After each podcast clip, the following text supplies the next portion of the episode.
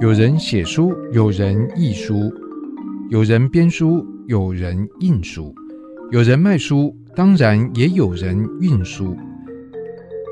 在数位时代，从实体转移到线上，许多环节应运而生，工作板块也发生位移。不管怎么说，我们都是做书的人。欢迎收听今天的做书的人，我是吴家恒。这个单元我们是以出版的产业为范围，然后来访谈在这个产业里面的各个不同的角色。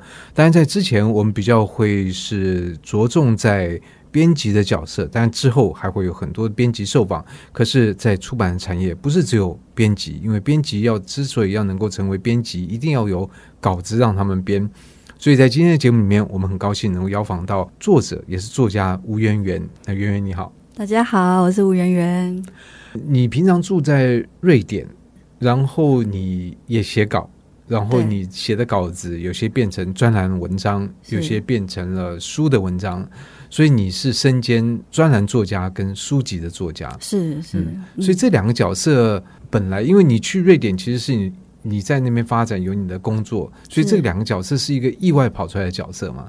对，其实真的很意外。我还很深刻的记得我的第一篇文章，就是在二零一四年年底，那时候我就写了一篇台湾的偏左意识在哪里。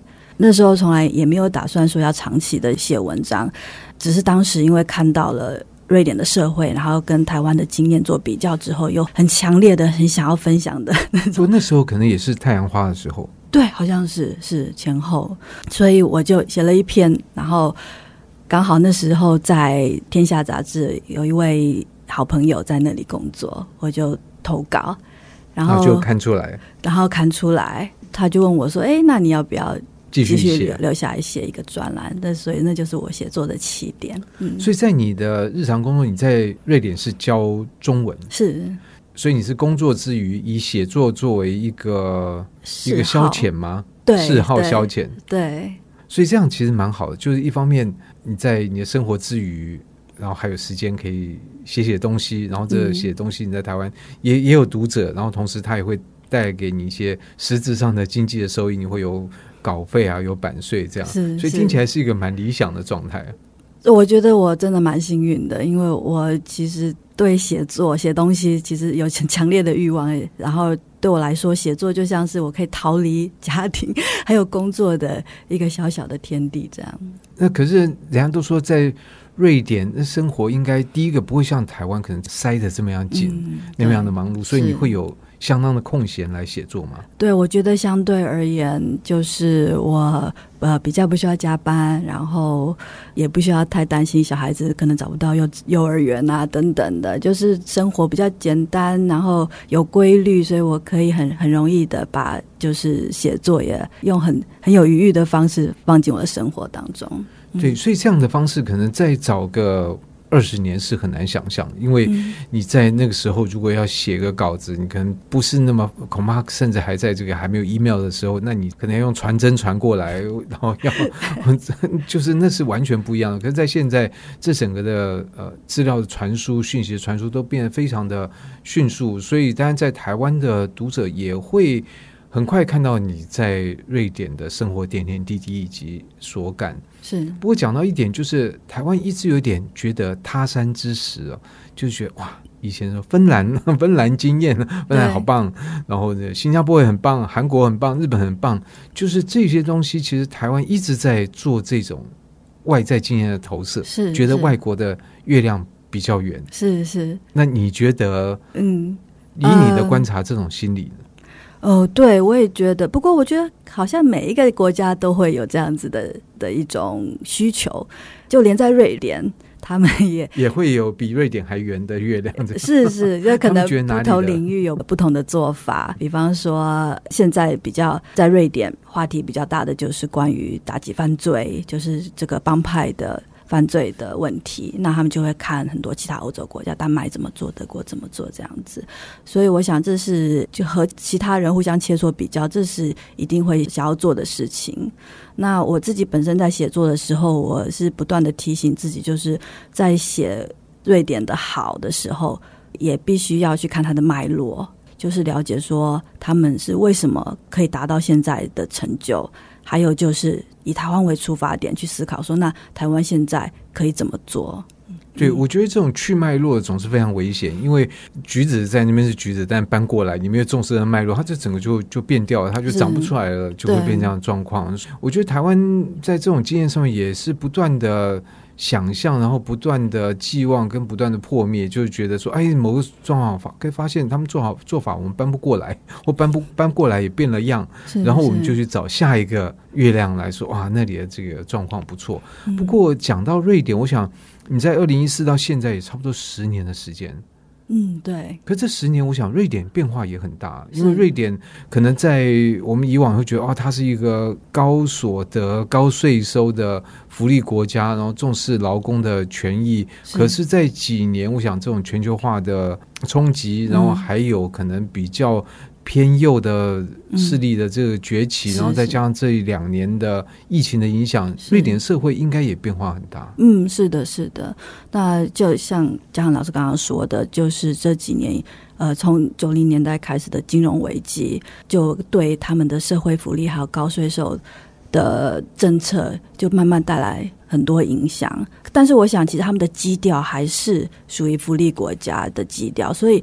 我在书中有也有描述，就是在瑞典有有分成所谓的偏左的政党阵营，还有偏右的阵营。其实就连他们的偏右阵营也不能算是很右，都是中中是比较属于中间偏右，就是他们还是以福利立国是他们的就是全民的共识吧。可瑞典人愿意来支撑这样的社会吗？因为我觉得常常在民主社会的容易出现的状况，就是我们都希望有糖果。但没有人要去出钱买糖果，最后、嗯、我们就会觉得应该政府要提供糖果。那你现在如果政府都给糖果，那其实意思就是说政府是负债，我们会向下一代 来向他们收钱。所以这个瑞典人也愿意来付出他们的代价来成就这样的社会。嗯，我想其实。北欧国家走这样子的福利国家模式也已经好几十年了。从七零年代开始，我自己在那里的生活经验给我的感受是，他们觉得这是值得的。在一个当一个社会当中，你看到最最底层的人会面临最艰难的，甚至是最悲惨命运的人，他们可以被安全网接住。其实对社会上的每一个人来说，都是，都是好事，都是赢家。是是是。对，所以我觉得关于这一点，他们是一直没有动摇的。但是他们会一直觉得说，那我付那么多税，他们会要求要有更好的回报，这样子。嗯，对，我想观察每个社会是非常有趣的。那当然我也没去过中南美洲，但上次其实有一个出版社作者他去了中南美洲，说哇，这个主办单位还花钱请了荷枪的带了枪的保镖来保护他，这样子，他觉得哎蛮威风的。我想，可是这也说明了，就是说。你是一一个作为一个有钱人，你是愿意把钱付成税收的方式给出去呢，还是你花钱去买防弹车、雇保镖，是是然后来建高墙？嗯、那这是两个不一样的选择，但是你都是花很多钱。可是到底哪一个社会的安全感比较高？嗯、我想这个是一个尝试的判断。可是还是有很多社会宁可选择保镖的社会。那所以讲到写书这件事情，你要写什么东西？你怎么样去跟比如说杂志的编辑沟通，或者是你书籍的编辑沟通呢？嗯，我觉得我蛮幸运的，目前为止都遇到非常好沟通的编辑，然后也一直不断的督促我。就是我觉得我现在能够累积那么多的写作量，最大的工程大概是我的编辑们。哦，他们怎么催你呢？他们，比方说在天下的独立评论，他们就是每个月会定时说，哎，下个月要交稿喽，然后会聊一聊，说这个月要写什么啊？那会不会你提什么题目，说嗯，可不可以不要写这个？会会有这种状况吗？呃，他们会又比较委婉，他们说，哦，我我比较好奇，为什么你会想要写这个？这也是编辑的沟通技巧，是不是说，哎，你不行不行写这个，嗯，而是说他有个技巧的方式，说你是不是可以怎么样怎么样比较好？这样是是是。那一方面也。很幸运，就是他们给我蛮大的自由。对，包括独立评论，还有在这个共和国的我的草会编辑，他们都让我非常自由的去发挥我想要想要写的事情、写的东西。嗯，可是书的编辑的沟通跟杂志就不一样嘛，杂志就比较是以篇为主这样。嗯，可书籍的话，那其实还是。牵涉到这个书的定位啊，或者说它大概什么样主轴啊，或者它的篇幅，像这样的写作就变成一个计划。所以你是先就这个计划来讨论，还是说你就是写写写写到一个程度，然后说哎，那个书稿好了，来 寄给你。呃，其实我第一本书是在原神出的。那那时候就是有在原神一位编辑，他看到我的专栏，然后就呃，我们就合作把我的专栏文章集结出书这样子。后来我开始有了第二本书的构想。那我那时候的计划其实是很完整的，我想要写。就是后来成为思辨是我们的义务那一本书，我想要写就是瑞典在他们的义务教育当中是怎么样把思辨还有这个公民素养的教育带到每一个科目。那那时候我说每一个科目，每一个科目，我如果是美术课也会有，是美术课，啊，真的，对对对，对，他们非常强调每一个老师都是公民老师，他们都必须要背负公民素养教育的责任。所以，所以我们这边的老师好像比较是背负成绩的责任。对。这很不一样。对，我讲回这个书的写作，所以在这个过程里面，你没有想要第二本书，还是在原神？呃，是的，所以我那时候把这个计划写出来了，我就交给原神。那原神他们当然有他们自己的考量，他们觉得好好像没有这个需求，然后这个案子我就一直搁着。结果后来就很很幸运的，就是共和国的朝会就和我和我联系，然后我说我现在有这个构想，他说好啊，没问题。后来就完成了这本书，所以在这个过程里面，因为你的身份就跟从一般的读者变成一个作者，我相信任何人在变成一个作者之前，或者是跟这个产业有关之前，都会不知道出版界在干嘛。你知道，比如说，呃，不知道编辑在干嘛，编辑就是作者把他的东西写出来，然后把它放到纸上。校一校错字就可以出版，你你之前会这样来认为？我觉得这几年写作出版就是让我学习到非常多。哦，比如说，比方说这个出版业是怎么运作的啊？还有刚刚像老师提到这个编辑的工作是什么？我觉得我非常佩服他们。嗯，可是我觉得像你的文字也很好，而且你这受过中文的训练，就理应来讲，你不会是一个需要那个编辑。感到头痛要大改特改的这个作者，所以应该当你的编辑应该也是蛮顺畅的吧？工作，我希望希望是这样。可你没有注意到，哎、嗯，你你的这个文章哪里被改了？呃，常常 常常，还有就是除了文文章本身之外，还有就是可能编辑他会站在另外一个角度，从市场或者是从其他读者的角度去看我看不到的东西。但这也是常常。编辑跟作者会容易意见不一的地方，嗯嗯、因为可能编辑这样提，可作者觉得说不会啊，我觉得不会这样子啊。然后如果是好几次都是意见不一样的状况，就开始会有一点关系会有点紧张了。哦，是吗？是吗？不，每个状况其实都有，所以你没有碰到这样。比如编辑说：“哎，我觉得你这个文章这里怎样怎样怎样，那里怎样怎样，你觉得嗯，好啊好啊，我会去改这样。”哦，目前好像还没有遇到说我的就是比较核心的价值需要修改，所以没有遇到这样的问题。对，那所以编辑都会给你什么样的意见或者回馈？是说啊，好棒好棒，继续写，赶快交。当然，编辑也是给我非常大的鼓励和支持。我觉得这对作者来说也是非常重要的。对，对，然后我觉得还有结构上吧，就是这个篇章要怎么样把它。放在一个让读者更容易吸收，或者是还有小标啊，怎么下呀、啊，标题、书名等等的，这个我是蛮相信他们的专业。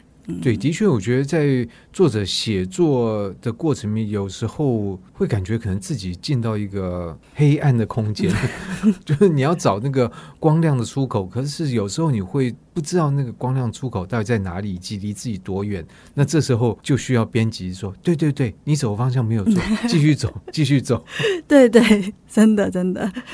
可是，就你在在瑞典，你知道，就是说，照你在另外一集所提到的，就是说，你有一个相当稳定的工作，单纯的生活，你就把你的时间规划好，哎，这个时候就来写，你就是时候到就认命的写，那就会往前走啊。你会有写到一半会觉得哇卡关吗？或者是怎么样这种状况？我觉得在题材上是是有的。就是写到一段时间会觉得，哎，还有什么可以写 这样子？那时候会担心会不会慢慢写题材，题材就慢慢的被我用完了。但是后来发现，呃，其实并不会，因为我在瑞典的生活，随着我的儿子的成长，还有我自己工作啊各方面的变化，其实会一直会有新的体悟、新的经验产生。所以等于说，你是以一个母亲的身份在写。特别你所碰触很多是教育的，那这就会小孩在不同的阶段就会出现不同的状况，是，所以你就会有新的这个题材。嗯，真的真的，嗯、哇，所以那我们就可以预期说，你的创作在文字的创作会源源不绝继续下去。啊、我希望可以这样。透过今天的这个访谈，我想我们对于圆圆做一个作者，当然这作者是一个专栏的作者，以及书籍的作者有更多的呃了解。那同时，对于他跟出版社还有编辑的互动，也会有更多的认识。那我相信编辑如果听到这一集，也一定会很高兴，因为知道他们的努力，然后是得到。作者的欣赏，因为其实就像你身为一个作者，你需要编辑的鼓励，其实编辑也常常需要作者的鼓励，因为在这个里面，我觉得编辑可能也会时常会处在一种隧道中的黑暗，觉得 千头万绪，然后不知道出路在哪里。这时候如果有作者的鼓励，我觉得对于编辑来讲也是非常重要的。是是，对对。感谢编辑，就等你这句话。是，那节目最后你是不是可以用瑞典语来，比如说感谢或问候呢？我的编辑吗？呃，之类的。因为我觉得听听看瑞典语的，这是听听看瑞典语。好，那我就说了一小段。说，det har varit oerhört härligt att vara här i Taiwan och det har varit en månad och det finns bara två veckor kvar och jag ser emot från att komma tillbaka igen. Tack. 虽然我都听不懂，不过我很 感谢圆圆。好，谢谢。好，谢谢圆圆圆，那就下次再会。好，谢谢。以上单元由数位传真制作。